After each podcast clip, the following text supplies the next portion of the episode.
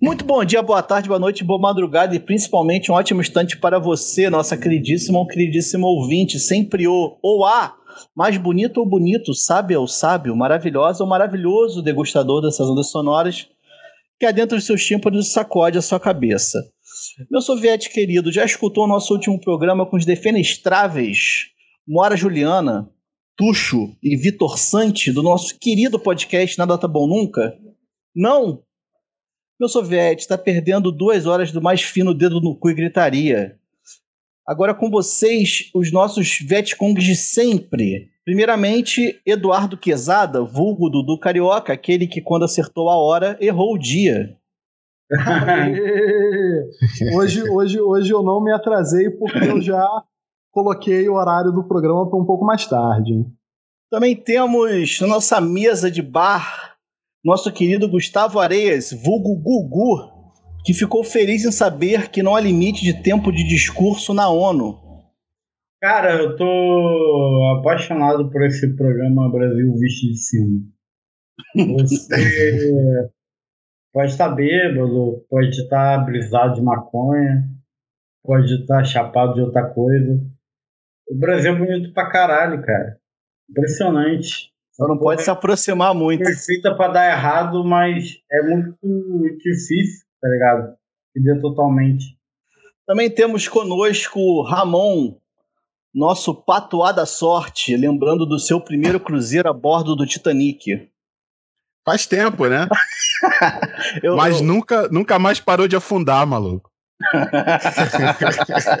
tá foda. Pessoal, esse é o nosso 49 episódio. Hoje é dia 23 de setembro de 2020, uma quarta-feira. Meu nome é Rafael Barros e está no ar mais um. Atenção, está no ar a Rádio Libertadora. Eduardo Cunha, você é um gangue. E o que dá sustentação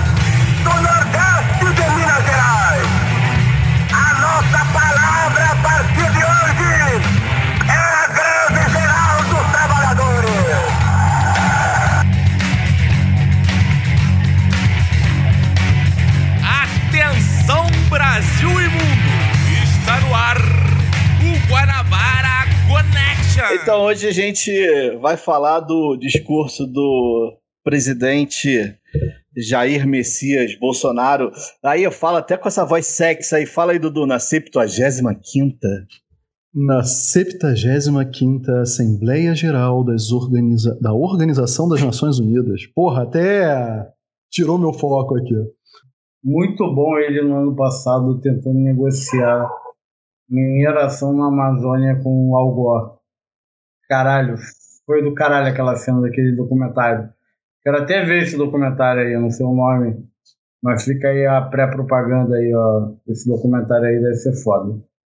Ou seja, ele está fazendo merda na ONU há um ano já, né? Tipo, não teve nenhuma, nenhum momento de felicidade. É uhum. É só derrota.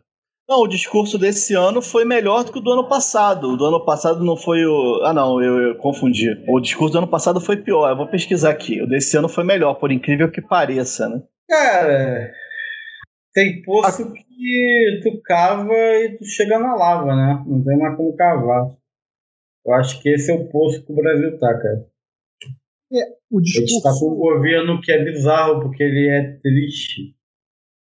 Só é feliz para as pessoas carrancudas, recalcadas, infelizes em algum termo na vida, e que a felicidade para essas pessoas é o significado significa esse governo atrapalhar a vida de outras pessoas que elas acham que não deveriam ser felizes. Então, olha essa tradução da tristeza que é um governo Bolsonaro. Esse discurso, é, acho que está mais em evidência do que o do ano passado, pelo incrível que pareça. Né? Ano passado foi o primeiro ano de governo do Bolsonaro, e aí se tinha uma expectativa, né? Como ficaria a democracia, como ficariam as instituições durante esse governo? Mas esse ano é um ano de evidência, né? A questão da pandemia, a questão das queimadas né, no Pantanal e na Amazônia, e aí a isso se deu o grande desastre do, do discurso dele, né? Um discurso mentiroso, é, um discurso de, de tramas de inimigos universais, né? Como se ele fosse um, um porta-voz da serenidade, da verdade. E, enfim, é, ficou um, um, retrato de vergonha internacional do Brasil. É impressionante quanto mente. O cara fala de cloroquina no discurso da ONU, o que eu acho muito bizarro. É muita vontade mesmo de se livrar desse estoque extra que eles arrumaram dos americanos. Ele dá uma cutucada na China no sentido de que não confiaria em vacinas de de nações que, é, que invadem a privacidade de outras nações. Vai tomar no cu os Estados Unidos invadir a privacidade de todo mundo aí com a NSA. Até hoje o, o cara lá de óculos, lá que eu esqueci o nome, até hoje o cara é, é um, é, é um refugiado político na, na Rússia até o princípio, até o a gente sabe, ele nunca mais vai poder visitar os pais. A... O Assange que você está falando? É, Assange, é. Assange não, o outro, o outro. Ele mente sobre o Pantanal, porque ele fala que o Pantanal praticamente entrou em autocombustão. Ele diz o seguinte: o Pantanal estava com temperaturas muito altas, e assim, tipo, o que eu acho curioso dessa gente é que, assim, tipo, não pergunta, assim, a pergunta o seguinte: mas está com temperaturas muito altas, por quê? Não, ninguém pergunta. Beleza. A explicação: está com temperaturas muito altas, tem muito solo uh, rico em material orgânico que é facilmente queimável e praticamente entrou em autocombustão. É muito doido isso. Tu parar pra pensar, tem algum sentido, mas por que, que será que essa temperatura aí tá fazendo a ponto da. a ponto do solo entrar em autocombustão lá no. lá no. no Planalto? No. no, no, no Planalto? Não, é Pantanal, é Pantanal, Pantanal, falei errado. Sabe? A gente tem que se perguntar, cara a gente está com claras evidências que as mudanças climáticas vão impactar nossa vida de uma forma bem considerável. A gente está fazendo o ouvido de mercador. Na hora que for tarde demais, eu não vou me satisfazer só com eu avisei, eu vou ficar triste. Tem uma parada aí do, do, das queimadas do Pantanal também, que é a, a Polícia Federal está investigando a participação direta de cinco fazendeiros, né? É, eles investigaram imagens do satélite, é, até passou no Fantástico, se eu não me engano. É, é, eles mostraram essas imagens, assim, que as queimadas começaram em dois dias diferentes e em duas fazendas simultaneamente, cada uma em um desses, cada duas em um desses dias, assim. É, então, é, essa conversa dele de, de autocombustão aí já é um caô daqueles, daqueles brabos, assim. É, a, a, quantidade de mentira que esse cara contou, cara, a, a minha preferida, a, duas preferidas. Uma, o preço da cloroquina, né, que disparou, aumentou cinco vezes por é. causa de ser um tratamento profilático pro, pro Covid-19. E a outra é a maravilhosa ideia de que, como a nossa floresta é úmida, ela não pode pegar fogo. Não, cara, e, e, desculpa, só falando, ele colocou, inclusive, pegar o teu gancho, de que ele, ele colocou, estimulou, ouvindo profissionais da saúde, o tratamento precoce da doença. Tratamento precoce da doença, que é um vírus, é só vacina. Pois é. Não existe outro tratamento. Pois é, Aí pois tá é. dentro da mentira, ele não mentiu. A floresta ser úmida significa que ela não vai entrar em combustão conta própria. Precisa de um agente criminoso para iniciar o fogo. Esse cara, até na hora de se defender, ele se enrola, tá ligado? O, indo indo, indo no, no, no início, né? O, acho que os marcos simbólicos eles, eles são importantes, né? O primeiro, acho que sempre a primeira perguntinha que o pessoal faz é: ah, por que o Brasil é o primeiro a discursar? Ah, só né, tem um aqui que vou tirar a camisa. Nessas tá. assembleias gerais da, da ONU. Né, uma deferência assim, a Oswaldo Aranha, que era um grande orador da época de Getúlio Vargas, e desde 1955, o Brasil, por uma tradição, ele é o primeiro a discursar, né, o chefe de Estado. E aí, é, causa perplexidade você é, é, notar que o primeiro a discursar, né, o presidente do Brasil, faz um discurso falacioso, jogando culpa, se isentando de responsabilidades sobre a pandemia, sobre as queimadas, sobre a tragédia ambiental, falando de hidroxicloroquina, é, é, é, é enfim, deturpando dados, colocando inimigos como a, a imprensa, né, como se a imprensa falasse mentiras e ele fosse o porta-voz da verdade, da serenidade, do que é, do que é correto. Enfim, é, é, é, vergonhoso. E aí a gente tem até o segundo a se, a, a se pronunciar, que foi o presidente norte-americano, né, fazendo é, uma. Ten... É, criando, não, né, reproduzindo uma tensão internacional com a China, também fazendo um discurso é, desnecessariamente inflamado. Uma tosco. dobradinha de merda, né? Dobradinha exatamente, exatamente, exatamente. Sobre o discurso em si, logo de início, é, me chamou a atenção que ele, ele fez, ele, ele, ele discorreu, ele, ele, ele, soltou uma frase sobre a lamentação das mortes né, por, por Covid. Né? E aí essas foram uma das raríssimas vezes que ele, que ele lamentou as mortes. Né, é, deve ter durado uns dois segundos. Sim, sim, foi uma frase, foi uma frase, foi uma frase. E aí, logo depois, ele coloca que o vírus e o desemprego desde o início por ele foi colocado que seriam tratados simultaneamente. Né? E aí, assim, a colocação é: ele tratou de forma extremamente deficiente a questão da vulnerabilidade social decorrente do, do vírus. Né? Um, desemprego também.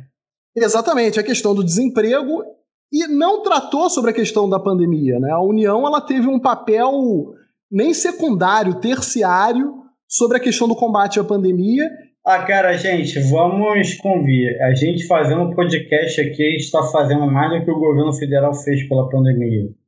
Sim, sim, sim. Em relação ao combate. Sério mesmo, sim. não falo de sacanagem, não. O governo federal fez absolutamente nada. E é, aí só... é muito doido, porque parece que eles simplesmente escolheram morrer, tá ligado? É muito doido. Só, só em breve, em breve síntese, assim, sobre essa questão do, do vírus e o desemprego serem tratados simultaneamente, um, o que a União realmente investiu em termos de combate? Você teve um plano nacional, um mínimo de diretrizes sobre como os estados poderiam se comportar, como os municípios poderiam e deveriam se comportar? Não teve. Tá? É, o que teve de investimento da União? Quantos hospitais de campanha foram é, é, feitos pela União, instalados pela União? Acho que um em todo o território nacional. Né? Isso já, já mostra o, o, né, a colocação totalmente deficitária. E a questão simbólica do presidente, que ele era o primeiro a andar sem máscara, a andar em aglomeração, a fazer todo o estardalhaço, a colocar que, porra, era tudo uma gripezinha, que, porra, ele não era coveiro. E aí foi toda essa tragédia que a gente, que a gente vem é, observando, né, desde o início da pandemia até, até o atual momento. Tiveram momentos de silêncio dele, quando ele, ele reparou que a, a opinião pública poderia se deslocar contrária a ele, mas foi, foi, foi uma tragédia, assim. E aí, só só colocando a questão que ele, ele, ele, logo depois ele fala que as medidas de isolamento e restrição, por uma decisão judicial, que foi uma decisão paradigma do Supremo, é, ficou restrita aos governadores, né, aos estados. Uma ele mentira. Fala isso na... Ele fala uma isso mentira, na... mentira, mentira. Um, é fato que o STF ele colocou a questão da importância dos estados e dos, e, e dos municípios, na verdade, sobre a questão das especificidades locais. O que é óbvio, a gente vive um federalismo de cooperação. Não é a União só que discorre, que legisla e tem competência material para a questão da proteção da saúde, da e da vida das pessoas. Né? São os três entes juntos, obviamente, atendendo às especificidades locais. Né? É, é, essa é a lógica do, do federalismo de cooperação. E a União, ela ela tanto poderia como deveria agir. Por exemplo, a questão do, do fechamento de fronteiras. Né? A regulação sobre isso durante a pandemia. Né? O Brasil foi tota, totalmente deficitário. Por exemplo, se a gente olhar o vizinho Argentina, a Argentina ela foi muito mais ágil sobre questão de controle de fronteira, de porra, falar, olha, não pode vir voo de tal país, de tal país que tá Cara, a gente é, junto com Índia e Estados Unidos, os piores lugares, então... Sim, sim. Acho que o Brasil, Brasil hoje está em terceiro em número de mortes e casos. Eu não sei se a Índia já passou, mas tá quase. E tem que a passar, Índia... né? Porque é muita gente que mora lá. Sim, sim, sim, sim, sim. E tem uma situação de vulnerabilidade social, enfim, maior que aqui, né? É, é complicado. E a questão das que daqui, mas é equivalente. Sim, sim, sim. É... E a questão das rodovias federais? Né? A questão de fechamento, de controle, de ter vigilância sanitária. Cabe à União legislar e tem a, a União essa competência material. Né? E aí, mais uma vez, repisando, assim, o, o Brasil ele é um país presidencialista. Né? A gente tem uma tradição presidencialista. Né? O, o único é, é, referendo que teve após a Constituição de 88 refer, é, referendou, ratificou essa opção política pelo presidencialismo. O que eu quero dizer com isso? A figura do presidente na cultura política do brasileiro é extremamente importante. O presidente é tido como referência para o bem ou para o mal. O presidente e aí você olha. A legitimidade do voto, né, cara? Sim, a maior legitimidade do voto. E aí você pega, por o Bolsonaro, que exemplo, qual foi a referência que o brasileiro teve durante toda a pandemia olhando para o presidente? Que, porra, usar máscara é coisa de viadinho. Ele disse isso pros seus pares, sacou? Uhum. No Planalto. Que é coisa de viadinho, que, porra, não tem que ficar em casa porra nenhuma, isso é coisa de covarde. Sacou que a gente tem que. É, é, é, falou que, falou, que, falou que repórteres que é, pegariam, seriam fracos, que teriam mais risco por serem fracos, que quem morre é fraco. A gente teve uma referência. Ele queria, ele queria, fazer um, um dois lá com, com o vírus, né? Cair na eu, porra. Eu, eu, sinceramente acho que a nossa referência de chefe de Estado e chefe de governo foi a pior no mundo. Foi a pior no mundo. Porque se a gente for pegar, por exemplo, a figura de um Trump, que foi uma figura tosca, ele teve um momento ali, no início para o meio do, do que a gente está vivendo da pandemia, que ele voltou um pouco atrás, ele recuou nas, na, é, é, é é, nas afirmações mais é, é, bizarras que ele fez. Né? E o Bolsonaro não, ele não recuou em nenhum momento. Ele continuou falando sobre cloroquina, sem ter nenhuma certificação de O cara falou de cloroquina no discurso da ONU no meio da pandemia. Tá o exército brasileiro fabricou cloroquina pra limite, caralho.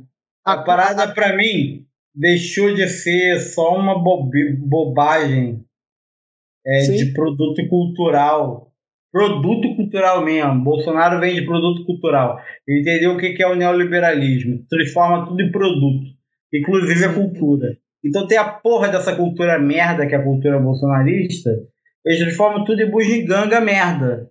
Que é até melhor, porque já que a cultura é uma merda, a bugiganga é mais barata de produzir, tá ligado? Sim. E aí, só. E aí. Vai, fala.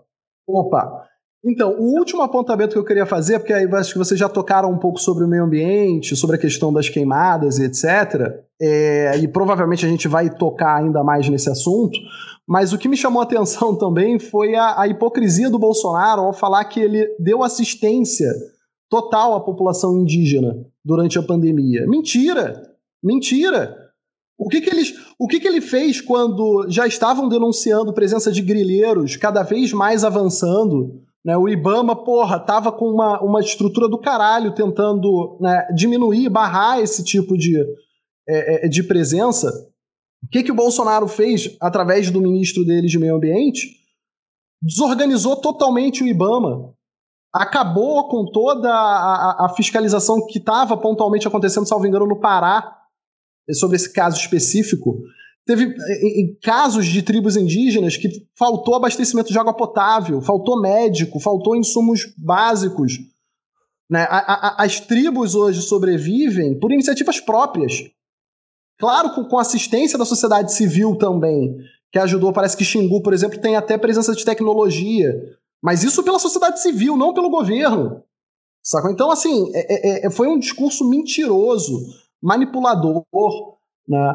É, é, é, parece que o Bolsonaro está falando para a tribo dele. Pô, cara, eu acho da, exatamente da isso, cara. Ele tava falando para a galera dele, as mentiras dele, que essa galera sempre cai. Porque o que ele falou é só o cara dar uma olhada lá, dar um. F5. F5, né? F5. Quando F5 o cara vê lá, ó, tá rolando queimada ali, ó. Cerrado, tá rolando Pampa, tá rolando a, rolando a Caatinga. O cara vê, tá ligado? É tipo um governo que parece a criança, cara. Tá mentindo. Isso é uma parada que os adultos podem conferir logo ali, mais tarde, tá ligado? É, salvo engano, todos e assim, os é óbvio. Se a gente parar pra olhar, eu vou. Eu vou. A gente pretende aí projetos futuros, não vamos dizer nada além disso. Mas se rolar mesmo de fato, eu quero, eu quero tratar sobre a lei de terras e as consequências que ela trouxe para o Brasil. Tá fazendo aniversário agora, essa porra. Sim, sim. Trouxe consequências sim. muito ruins, diga-se. É importante, é importante tratar disso, sim. Eu queria, eu queria falar, duas coisas. Uma que a gente precisa falar sobre os mil dólares do auxílio emergencial, né? Outra falácia do caralho. Assim, é, é, as pessoas fizeram as contas, e aí você tem diversas maneiras de fazer essa conta. E eu vi uma conta feita pelo, pelo, pelo dólar médio do período. E nem assim você chega, mesmo com a oscilação do dólar, é, você não chega. Dá 700 e pouco. E, mas o pior para mim nem foi esse arredondamento absurdo. O pior de tudo para mim foi o fato dele fazer parecer uma grande benevolência. Não, Sabe? e ele, ele falando dá a perceber, faz a, faz a pessoa pensar inicialmente que é todo mês. É, faz. Depois faz a pessoa, porque ele não faz a ressalva. Depois a pessoa prestou atenção com carinho que percebe que ele tá falando uma parada aí que é um programa mensal, tá ligado? Sim. Mas na primeira fala mais descuidada, eu não digo assim, ó, ser especialista em língua não, cara. Eu tô dizendo cara de língua inglesa mesmo, cara, sem prestar atenção, ele vai entender que Bolsonaro tá doando a, a Micheque inteira para fazer escola. É, pelo, eu, eu, não lembro aqui aonde eu verifiquei esses dados, né? O, mas tem um apontamento que se você for pegar o maior auxílio emergencial, né, que foi tido lá no início, mais ou menos no início da pandemia, que são os chefes de família, né? acho que preferencialmente as mulheres, uhum. é, você tem até, até uma verba maior do que esses mil dólares colocados por ele. Mas ele fala em 65 milhões de pessoas. Exatamente. É, é, esse contingente é de menos de 10 milhões.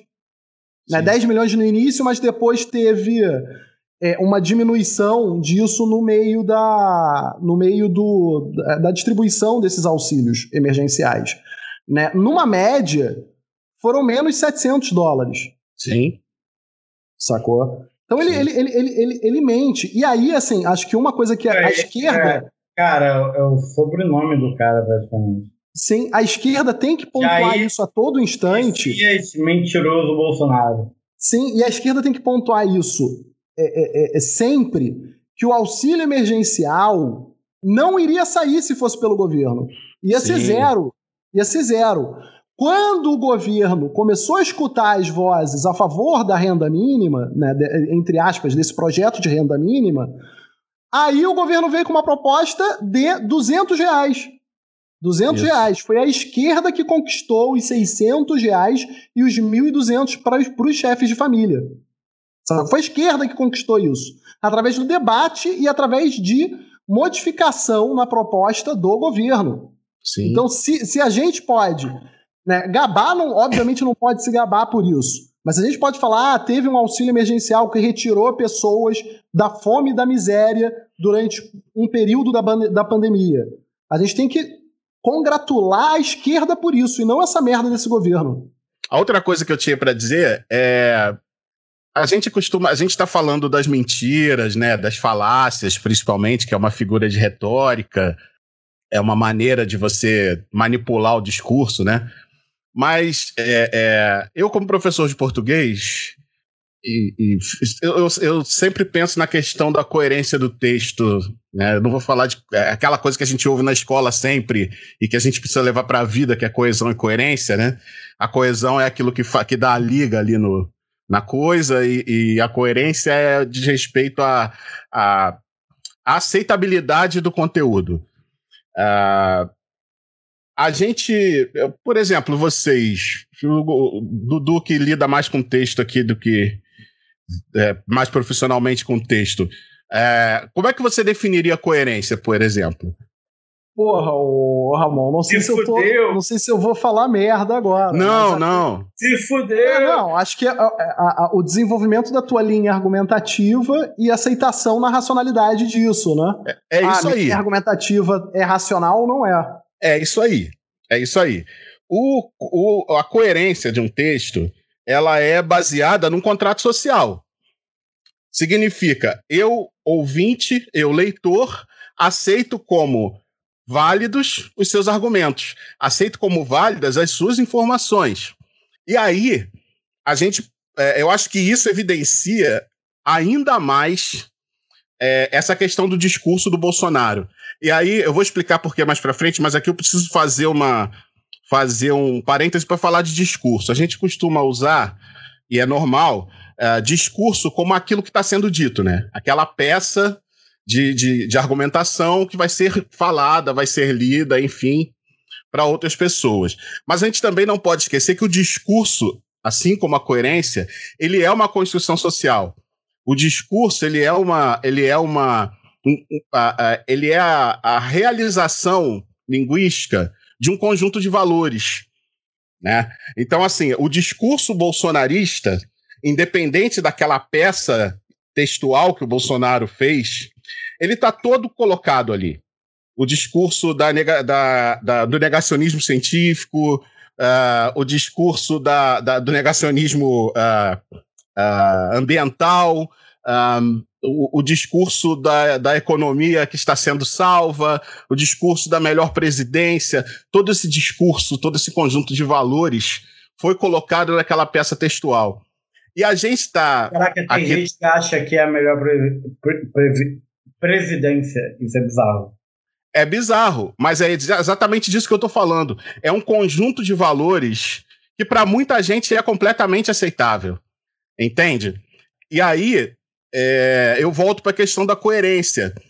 A gente pode pegar aí, tem diversos sites fizeram, o Globo fez, a Folha fez, mais algumas, algumas dessas agências de checagem fizeram checagem do discurso, e ali tem meias verdades, que a gente pode chamar de falácia, tem mentiras, né, é, que são mentiras mesmo, tem coisas que são verdades, mas estão colocadas num contexto uh, uh, num contexto deturpado, não é verdade? E, é, e aí a questão, a minha questão nessa história é o seguinte: a gente nunca vai, a gente sempre busca, quando a gente está falando de bolsonarismo, assim, como é que essas pessoas é, aceitam essas coisas, né? Como é, por que, que ninguém questiona quando ele fala uma coisa dessas? É simplesmente porque o, o, o, o, o contrato social do, da coerência do discurso bolsonarista. Quem passa não é o Bolsonaro, é alguém que passa. Não, eu, eu, concordo com você no, no sentido de que alguém que produz. É o lance do afeto. Você confia na pessoa que passou, tá ligado? Sim, mas não é só um afeto. É uma questão de um conjunto de valores já validados socialmente. Você tem ah, um enorme claro. grupo de pessoas. Morto. É, valida esse tipo de, de, de discurso sabe? Então, assim, quando a gente fala, pô, mas vamos argumentar com bolsonarista, vamos conversar, esse discurso dele na ONU é a maior prova de que a gente nunca vai conseguir. O, o argumento, como uma, como uma ferramenta linguística, ela precisa de validação social, sacou? Sem validação social, não existe argumento que vá ser aceito por quem pensa diferente. Eu, eu, é, é, uma, eu tava ouvindo um, um podcast de ANCAP, que é aquele Flow Podcast. ANCAP, essa, os caras se dizem liberais, eles são soam ANCAP pra caralho. Mas teve uma entrevista do Boulos ali, é, que foi sensacional. Uma entrevista do Boulos de uma hora e meia, é, em que o Boulos faz os caras perceberem que o, a, a, política de, de, de, do que eles chamam de invasão de, de, de, domicílios, né? Essa galera diz que é invasão e coisa e tal, daqui a pouco tem sem terra morando, sem teto morando na minha sala. O Boulos faz os caras perceberem que assim, é assim que a lei funciona. A única coisa que o MTST faz é acionar esse gatilho para o tempo lá da lei, que são cinco anos, depois mais um, uh, de, de para o imóvel cumprir a função social dele, faz acionar esse gatilho para que esse tempo seja contado. E os caras que, por mais ANCAPs que sejam, por mais liberais que sejam, são pessoas racionais que vivem no mesmo mundo que a gente e dizem: é, eu nunca tinha pensado desse jeito. Sacou? Tipo, é, isso que você está falando tem coerência. Foi isso que me fez pensar nisso. Então, assim, quando, quando a gente está lidando com pessoas que, é, cujo contrato social seja o mesmo que o nosso, que a, a, a, validação das coisas a serem ditas e das discussões a serem feitas vivem no mesmo espaço, a gente consegue debater. Mas com a galera do Bolsonaro, essa discussão é uma prova. Não vamos conseguir. A validação social de, de todos os argumentos do Bolsonaro, da coerência é, ampla daquilo que ele disse, já foi feita, sacou? Já foi dada. A gente não tem nada para fazer contra. Quer dizer, a gente tem coisas para fazer, mas é um trabalho cada, que cada vez mais parece complicado, assim. Esse discurso ele, ele, ele evidenciou muito isso para mim, porque eu sigo, eu tenho lá, os, eu cultivo lá os meus bolsonaristas no Facebook para ficar vendo o que, é que eles falam, como é que rola, qual é a repercussão, e é uma aceitação permanente. Eu vi gente dizendo que o Bolsonaro desmascarou a imprensa. Eu vi gente falando que o Bolsonaro estava mostrando assim como ele salvou o Brasil do coronavírus. É, isso já está dado, já é coerente para eles, sabe? É, e, e, e é uma batalha que eu acho que a gente, para ganhar, vai ter que se esforçar de verdade. Eu não, não, não sei. Eu vou. Vocês querem falar alguma coisa? Só para a galera terminar o argumento, eu vou dar minhas pautas aqui. Fala Pode aí, ser? Barros. Você ainda que eu vou tirar, falou, é, vou tirar as partes do discurso e vou fazer comentários bem rápidos porque eu acho que elas se explicam por si só. Não precisa nem falar muito. Primeiro ele começa. Desde o princípio alertei em meu país que tínhamos dois problemas para resolver: o vírus e o desemprego e que ambos deveriam ser tratados simultaneamente com a mesma responsabilidade. Aí ele está colocando o seguinte: se você está sem emprego, a culpa é de quem fez quarentena. Aí depois ele fala outra coisa bizarra, que é pior ainda. Por decisão judicial, ou seja, sem o apoio dele, todas as medidas de isolamento e restrições de liberdade foram delegadas a cada um dos 27 governadores das unidades da federação. Ao presidente coube o envio de recursos e meios a todos, a todos, a todo o país. Ele está falando o seguinte: o meu papel é dar o dinheiro. Agora, o papel do Estado é controlar e fazer essa medida de isolamento. Não tem nada a ver com a quarentena, mas, ao, mas na posição de presidente, ele não incentiva a quarentena. Muito Verdade. pelo contrário. Verdade. Entendeu? Ele, ele, ele, faz, ele faz combate à quarentena. Entende? Agora, uhum. é, continuando, como aconteceu em grande parte do mundo, parcela da imprensa brasileira também politizou o vírus, disseminando o pânico entre a população. Sob o lema Fique em casa e a economia a gente vê depois, quase trouxeram um caos social para o país. Cara, isso, além de mentiroso, é criminoso. E de novo eu falo, o trabalho de isolamento social dos governadores, mas eu sou contra. E a imprensa apoiou isso. E eu sou contra isso. Então, ele está se colocando numa posição, e aí vocês já falaram, de exemplo ao contrário. Né? Eu sou contra a quarentena, você está desempregado por causa da quarentena, culpa o seu governador, culpa o Dória, culpa o Witzel, e eu não tenho culpa nenhuma nisso. Na verdade, eu tenho que dar o auxílio e acabou. O meu papel é esse, foda-se o resto. Aí depois, aí eu já falei isso aqui, estimulou ouvindo profissionais de saúde o tratamento precoce da doença. A doença uhum. é um vírus. Trata o tratamento precoce de vírus é a vacina. Sem vacina não há tratamento precoce. Cloroquina não é um método cientificamente comprovado. A gente já tinha visto isso antes. Mesmo Ele, assim, inclusive, é um método descomprovado, né, cara? Exatamente. Não, e o cara, assim, tipo, eu acabei Oi. de ouvir o discurso do cara que ele fez há cinco minutos atrás, ele fala da cloroquina. Eu vou só fazer um apontamento. Não é óbvio que a, a, a palavra tratamento ela está extremamente equivocada. Mas assim, o comportamento de precaução que seria cabível seria o contrário do que ele propôs e o que ele falou no discurso. Que seria o quê? Isolamento social e quarentena, os lockdowns em situações, etc. O que não seria tratamento. Tá tentando fazer aí uma, uma ginástica interpretativa e que mesmo assim vai contra o que ele coloca. Né? Porque ele foi sempre categoricamente contrário às medidas de isolamento social e até de uso de máscara. Continuando, aí a gente entra em outro assunto. Mesmo assim, somos vítimas de uma das mais brutais campanhas de desinformação sobre a Amazônia e o Pantanal. A Amazônia brasileira é sabidamente riquíssima, isso explica o apoio.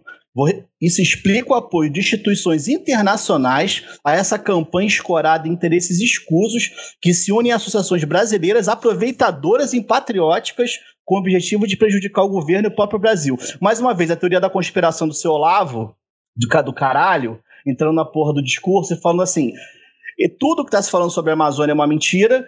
Existe um agente internacional responsável por isso, que em conluio com, e, e, com associações brasileiras, que associações são essas? A imprensa, obviamente, está querendo minar o meu governo.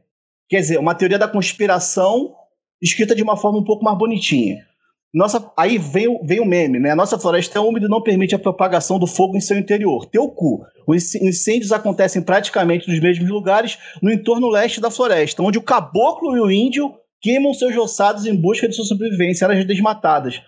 Você, você, você coloca um tipo social.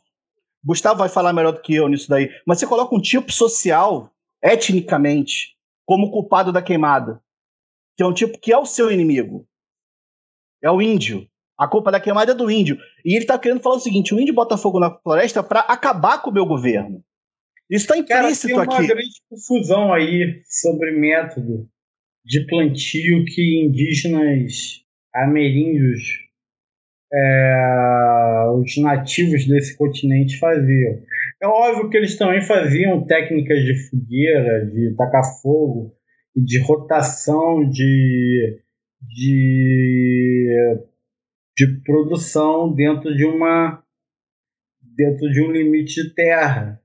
Só que aí que tá é, o fogo que eles tacavam não era para expandir a área, mas era para preparar a área para receber aquele tipo específico de coisa que só dá para servir naquela época do ano e que precisa de uma queimada para isso.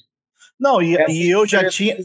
É, e eu já é. tinha visto ontem, porque eu estava pesquisando isso ontem também, que essa informação é uma mentira, que as áreas não estão desmatadas, foram desmatadas recentemente. Tem uma pesquisa sobre isso, dizendo que as áreas foram desmatadas recentemente, não, não são áreas ocupadas, são áreas novas estão sendo desmatadas. É, e aí ele e continua, né? Mantém minha política de tolerância zero com crime ambiental, com o ministro do Meio Ambiente, Ricardo Salles, totalmente incoerente, não vou nem falar essa frase que é ridícula, né? É, o nosso Pantanal Aquário é muito maior que muitos países europeus, assim como a Califórnia sofre dos mesmos problemas. As grandes queimadas são consequências inevitáveis da alta temperatura local, somado ao acúmulo de massa orgânica em decomposição. Ele está falando o seguinte: não tem como resolver. O meu, ele está tá justamente. Eu não estou combatendo, não estou fazendo absolutamente nada. Isso vai acontecer e eu não tenho nada o que fazer. É o selo da incompetência do governo de novo, tentando tirar o dele da reta, né? Ô, é, Barros, você, me, todos deles você me reta, permite fazer só um apontamento, cara? Não, se for rápido, fica à vontade, só não pode demorar muito, entendeu? Porque ah, não, senão... não, não, claro. O, a questão do centro-oeste brasileiro, principalmente a questão do Pantanal, vamos, vamos ser específicos. Você realmente tem hoje um período de, é, é, é, de não chuva preocupante. E isso causa propensão a incêndios. Só que, quando ele diz lá, que ele fala que o, a culpa são dos roçados e da população local, né, dos caboclos e dos índios, é uma mentira. Porque estudos nacionais e internacionais, né, teve, por exemplo, em setembro desse ano, né, o INPE, que tem sido desmentido sistematicamente por essa forma irracional do Bolsonaro, junto com a UFMG e a Universidade de Estocolmo, colocam que boa parte das queimadas e do desmatamento na Amazônia, especificamente a Amazônia, mas o Pantanal também está é, é, é, tá nesse bolo, é, entre 2019 e 2020, ou seja, durante o governo Bolsonaro, é relacionada à apropriação e desmatamento em grande escala realizadas por médios e grandes fazendeiros. Você tem investigações da Polícia Federal onde a, a, a linha investigativa principal é essa, né? o, o, o fatídico dia D né, dos fazendeiros, salvo engano, na, na, na, na, região da Amazônia, por exemplo, é, é, é, é uma demonstração clara disso. E se você tem períodos de maiores secas que são previstos, cabe ao governo, cabe à política pública se antecipar a isso. Você tem que ter um planejamento sobre isso. Né? Então tá tu, tudo errado. E aí depois ele continua, né? E aí faz mais uma acusação. Em 2019, o Brasil foi vítima de um criminoso derramamento de óleo venezuelano. Com a, você não tem comprovação de que o petróleo era venezuelano. Mesmo assim, ele acusa uma nação há poucos dias de ter recebido o, o Mike Pompeo em Roraima, se eu não me engano, fazendo uma afronta para um país vizinho. Mesmo assim, ele acusa um outro país sem prova nenhuma de que ele é o culpado pelo derramamento de petróleo na costa brasileira. E agora o final, o último ponto que eu vou falar, que tem mais a ver com o que eu entendo, né? O Brasil foi em 2019 o quarto maior destino de investimentos diretos em todo o mundo. No primeiro semestre de 2020, apesar da pandemia, verificamos o um aumento do ingresso de investimentos, em comparação com o mesmo período do ano passado. Isso comprova a confiança do mundo em nosso governo. Agora, vou falar os valores arredondados com B de bananada, como diria um conhecido, é, em dólares. De janeiro a agosto desse ano, foram 27 bilhões de investimento direto, contra 46 bilhões no mesmo período de 2019. Esse é o menor valor desde 2009, que foi de 19 bi. Então, obviamente, isso daí já em si já diz uma diferença quase da metade. É, maior saída de recursos em aplicações financeiras desde 1995. 28 bilhões. No mesmo período do ano passado, nos oito primeiros meses do ano, houve uma entrada de investimento direto de 7 bilhões de dólares. E você tem um fluxo cambial com saída de 15 bilhões de dólares do Brasil. Então, o quarto maior destino de investimento do mundo, verificamos um aumento do ingresso de investimentos em comparação com o mesmo período do ano passado. Vou repetir. E no primeiro semestre de 2020, apesar da pandemia, verificamos um aumento do ingresso de investimentos em comparação com o mesmo período do ano passado. 27 bilhões contra 46 do ano passado. Eu preciso falar mais alguma coisa? Definitivamente não. bizarro, bizarro, bizarro. Mandou e bem, eu, E eu encerro, assim, foi as partes que eu achei mais interessantes do discurso, que é difícil de engolir. Né? Cara, só uma informação aqui a acrescentar. É, no dia de hoje, ou foi, foi ontem ou hoje, o Ministério Público Federal ele já tinha ajuizado uma ação de improbidade do, em face do Ricardo Salles, né, ministro do Meio Ambiente, e aí já tinha requerido a, a saída dele em caráter liminar, foi negado, e aí, mais uma vez, dada a tragédia que está acontecendo na, na Amazônia e no Pantanal, foi feito um requerimento de afastamento dele, e aí, assim, segundo o Ministério Público Federal, a subprocuradoria que tem atuado no caso, há um grande perigo de da gente chegar num estágio de não retorno das, das nossas matas é, é, é, nativas, das nossas florestas, que são patrimônio natural até pela Constituição, né? a gente está sob risco de não retorno se você não modificar brutalmente a política ambiental do Brasil. Né? E aí, assim, até fazendo endosso ao que o Gustavo já diz aí há algum tempo, com tudo isso que tem acontecendo no Brasil, assim, a previsão é que em curto, médio prazo, a gente vá sentir né, é, consequências diretas sobre essas queimadas. Eu também tenho uma coisa interessante para falar que claro, agora completando o que o Eduardo vai falar, é, o pessoal não tem muita noção do que vai acontecer, mas a gente está expressando uma grande mudança acelerada mundial que vai ter consequências assim que ninguém espera, tá ligado? Então eu acho que ficar mais ligado nessa porra aí eu acho bom. Só isso quer dizer.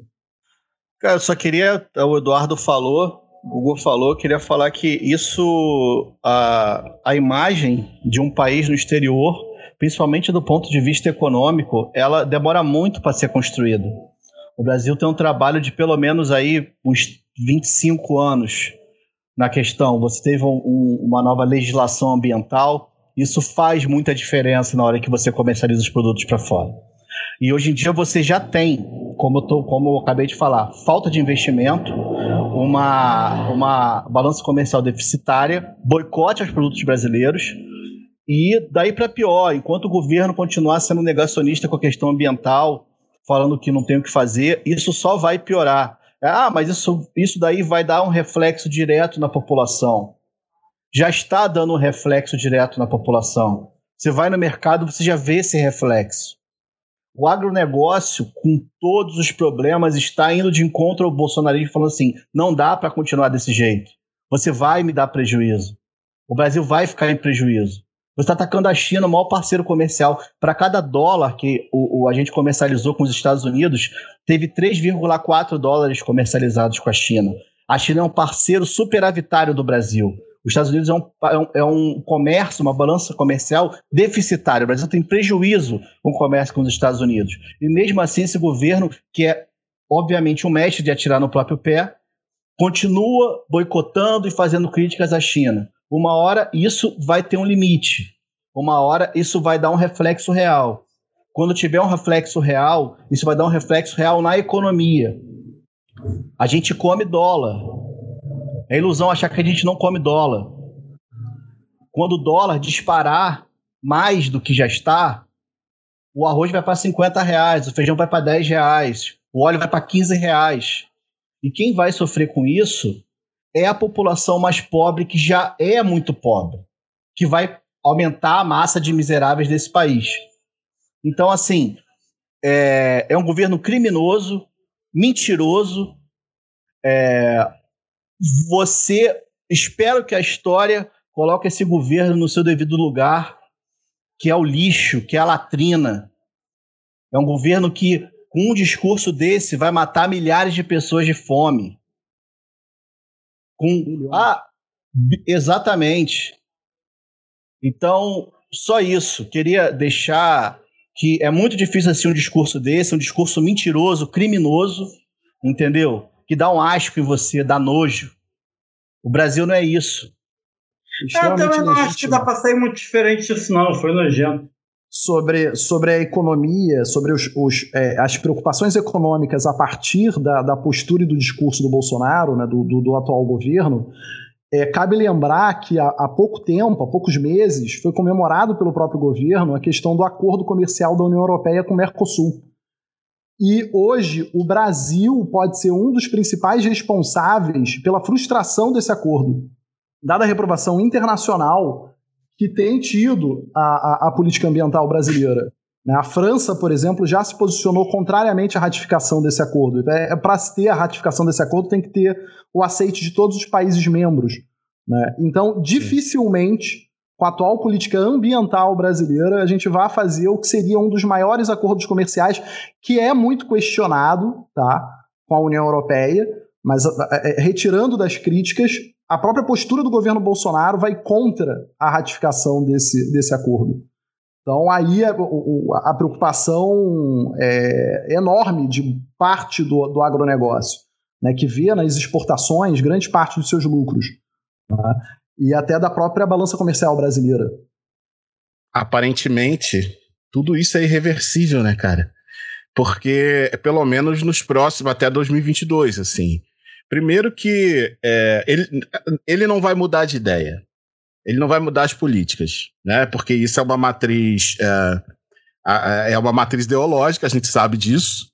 N não tem a ver com política só. É, segundo, porque, tirando Bolsonaro, quem segue é o Mourão. Dificilmente as coisas vão mudar nesse sentido. E o povo, eu, é, é, eu, eu sempre, eu, conversando com a minha sogra, às vezes eu falo isso para ela: o povo talvez ainda não esteja massivamente sentindo isso no estômago, tá ligado? Mas não vai custar acontecer, mano. Não vai. Pra gente, que é de classe média, o custo de vida já tá começando a ficar de novo uma coisa complicada sabe? É, é, tudo bem, a gente paga a nossa internet, né? A gente é, liga um ar-condicionado quando tá calor, né? É, a, a, gente tem como tirar certas coisas que são supérfluas e é, é, até que isso não interfira na nossa alimentação, no nosso transporte, nas coisas, nas coisas essenciais da vida. Mas, mas massivamente a população do Brasil não tem.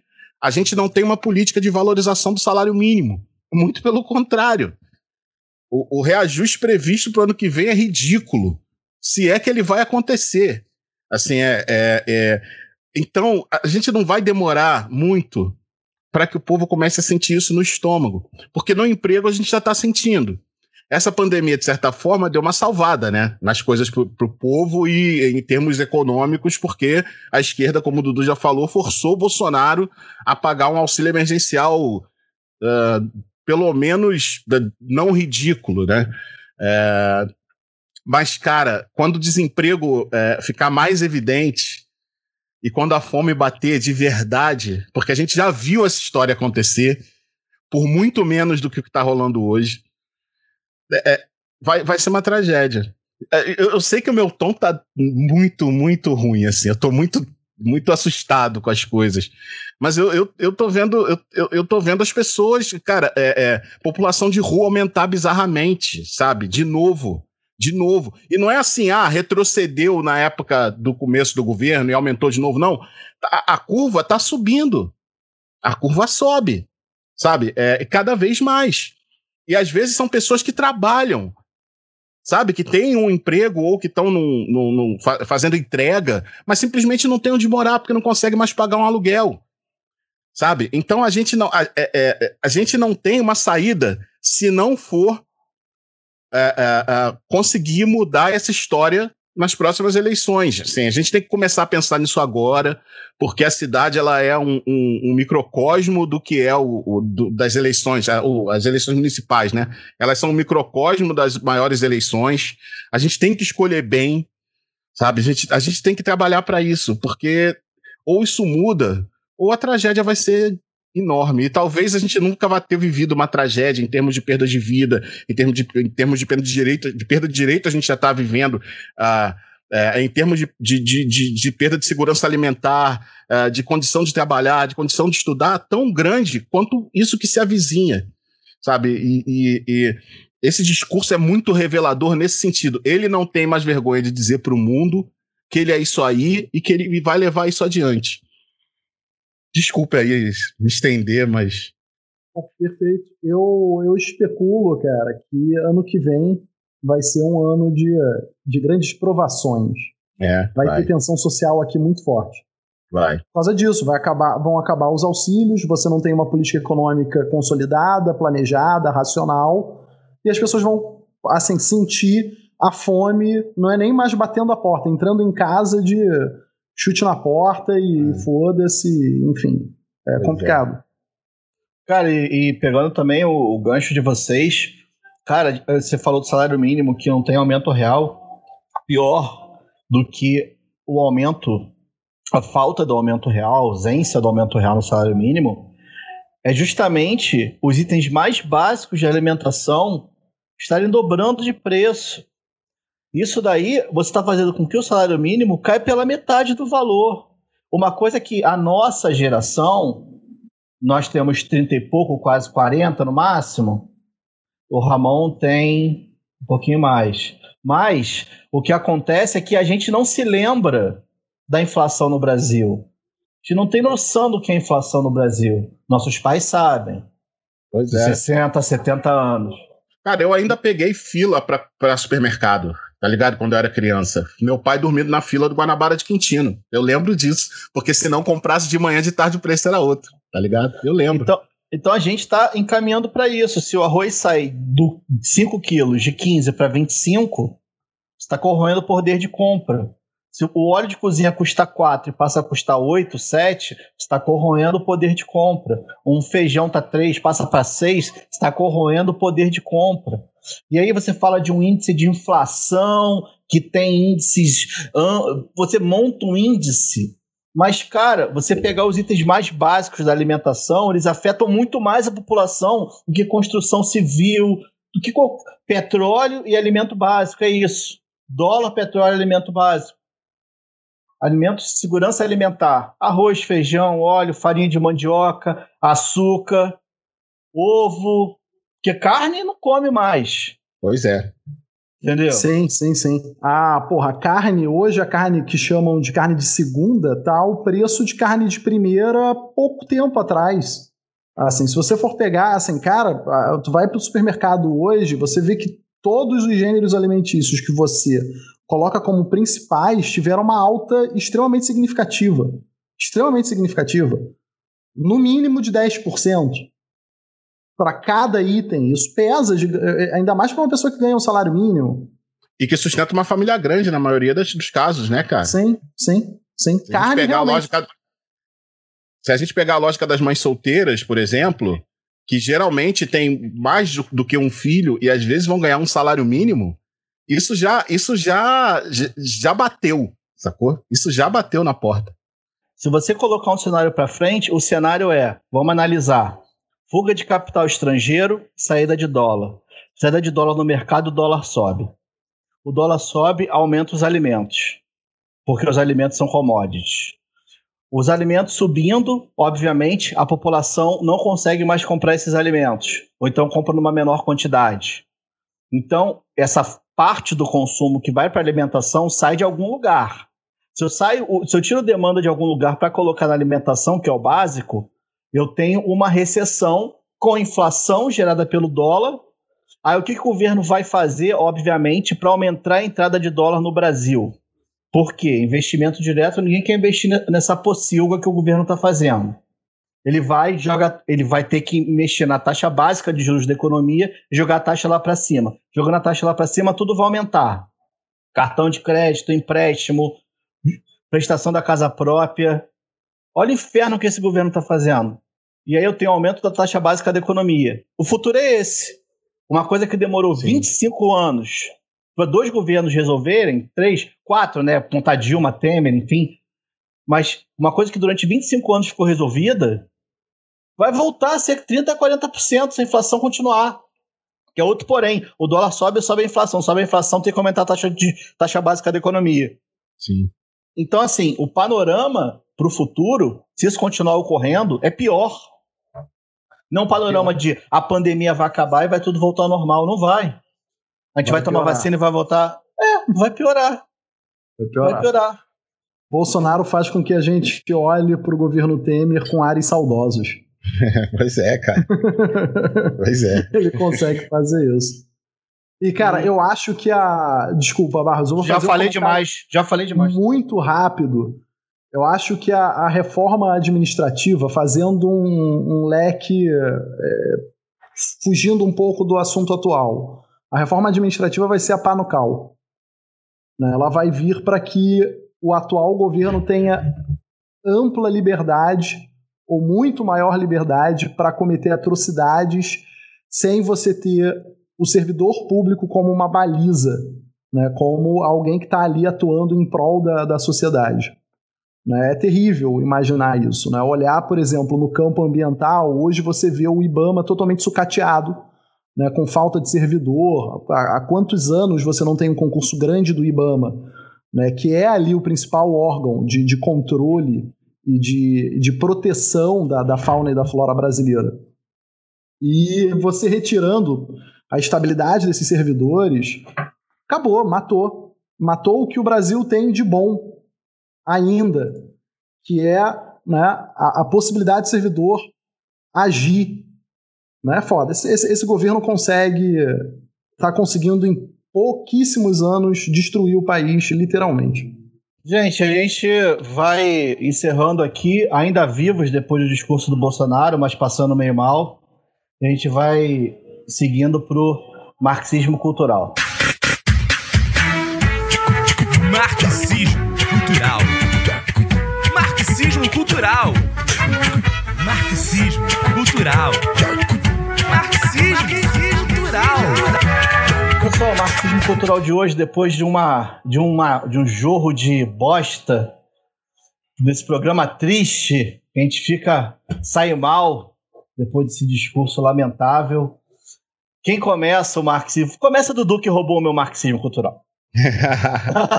eu come... Assim eu fico tímido. É, não, você roubou. Eu roubei. Você roubou. Eu roubei então... sem, sem ah. saber que estava roubando, né? Porque ia sair um programa, aconteceu alguns, alguns imprevistos, e nessa gravação você soltou a dica que eu, menos de uma semana depois, tinha assistido e, porra, achei fenomenal. Mas é uma dica, uma dica previsível, tá bombando. É, tá bombando, exatamente. É, é bem previsível, tá bombando e eu acho extremamente pertinente a gente assistir, principalmente. E aqui já, acho que já foi debate muito sobre a questão de como o discurso negacionista, como esse discurso é, anti-racionalidade, ele se propaga. E aí acho que uma das grandes explicações está como se comporta a, hoje a tecnologia, as indústrias de informação, né? A, a, indústria de tecnologia de informação, né, que são as redes sociais e também os sites de busca, tipo Google, Facebook, Instagram, Twitter e, e tantos outros. E aí é o seguinte, a minha dica é o, do, o documentário é, O Dilema da Rede. O Dilema da Rede, não é, Barra? Dilema das Redes. Dilema das é. redes. Dilema das Redes. É um documentário original do Net, é, Netflix que ele, ele, ele trabalha numa narrativa de ex-funcionários grandes do, do alto escalão da, de, de, da, da Google, do Facebook, do Instagram, do Twitter, da Apple, enfim, de N é, indústrias né, da tecnologia, e aí colocam um quadro. É, eu não vou adiantar muita coisa, mas um quadro extrema, extremamente assustador, nem do que vai acontecer, do que está acontecendo. O que já aconteceu, de... né? E já aconteceu, exatamente. Eles trazem dados estatísticos né, sobre manipulação, sobre riscos à democracia, sobre é, é, danos à saúde, que hoje a internet e, e, e, o uso da tecnologia tem e não é nem mesmo advertido. Né? A gente nem, a gente como, como, como leigo do assunto, né, se não fossem essas, é, esses trabalhos e essas reflexões, a gente não teria mínima dimensão do que está acontecendo. E aí é assustador, vale muito, muito a pena assistir. Assim. Acho que uma, uma fala que, é, é, é que, que, que, me tocou muito é na, na, na, internet você tem muitas coisas que são, entre aspas, gratuitas. Né? Você usa o pesquisador Google, você não paga por isso. Você usa o Instagram, você usa o Facebook, etc, etc. Né? Mas não há coisa gratuita, não há almoço grátis. Assim.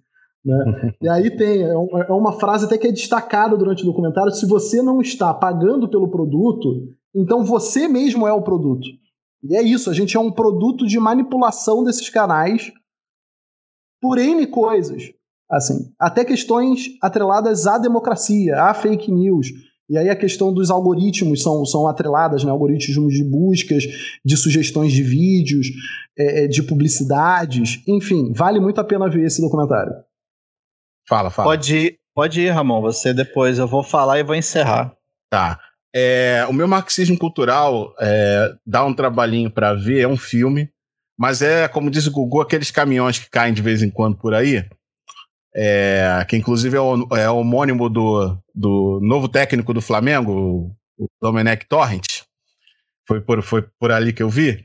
Mulan, cara. É o, o novo live action da Disney. E é um filmaço, mano. É, é, é, é, o, é o. A gente ainda não tem o Disney Plus no Brasil, né? Vai estrear 17 de novembro só. Mas é, é um filmaço. É muito bonito. Não tem nada a ver com desenho, para quem acha que essa coisa de animação é infantil e pá. É uma senhora narrativa com os efeitos especiais que às vezes você nem percebe de tão naturais que são. É uma história muito bem contada do começo ao fim. E para quem gosta de som em filme, é nossa, um prato cheíssimo. O som do filme lembra lembra muito o, o, o Tigre e o Dragão. Não sei se vocês lembram desse filme. É, é, é, um som muito bem feito, que sonoriza movimentos mínimos às vezes, assim. É um filme muito bonito, que vale a pena e, e, e, e é, é, o meu marxismo da, dessa semana. Eu só vou dar um, um anti-marxismo cultural. Eu tô em casa, tô vendo muito filme. É impressionante a quantidade de filmes ruins que existem e são produzidos. Então, vou dar um filme para você não ver. É, o filme é sobre um, um astronauta que fala que vai comprar um maço de derby vermelho nos anéis de Netuno, abandona o filho da Terra e depois de 30 anos o filho resolve buscar o pai, de certa forma, e para isso ele compra uma excursão CVC pelo sistema solar e começa a passear pelo sistema solar. O nome do filme é Ed Astra. Você, por favor, não veja esse filme. Esse filme é horroroso, ele não explica absolutamente nada de nada. Você não entende o que está acontecendo. É, o final é totalmente óbvio. O, o, um, um pai que abandona um filho, né? Abandono. O nome do filme seria Abandono Parental é, da Galáxia, algo assim. Né? Seria o nome do Brasil, né? Tipo, é um problema que existe no Brasil e eu acho que daqui a 50 anos ainda vai ocorrer, que o filme se passa no futuro. Eu não vejo esse filme. É com Brad Pitt, é com Tommy Lee Jones, né? O Tommy Lee Jones é o pai do Brad Pitt no filme. Porra, Mas cara. o filme é horroroso. É muito ruim. Assim, eu consegui chegar até o final dele, mas no final já tava ligando foda-se, essa é a verdade. No final- pego o É, Twitter.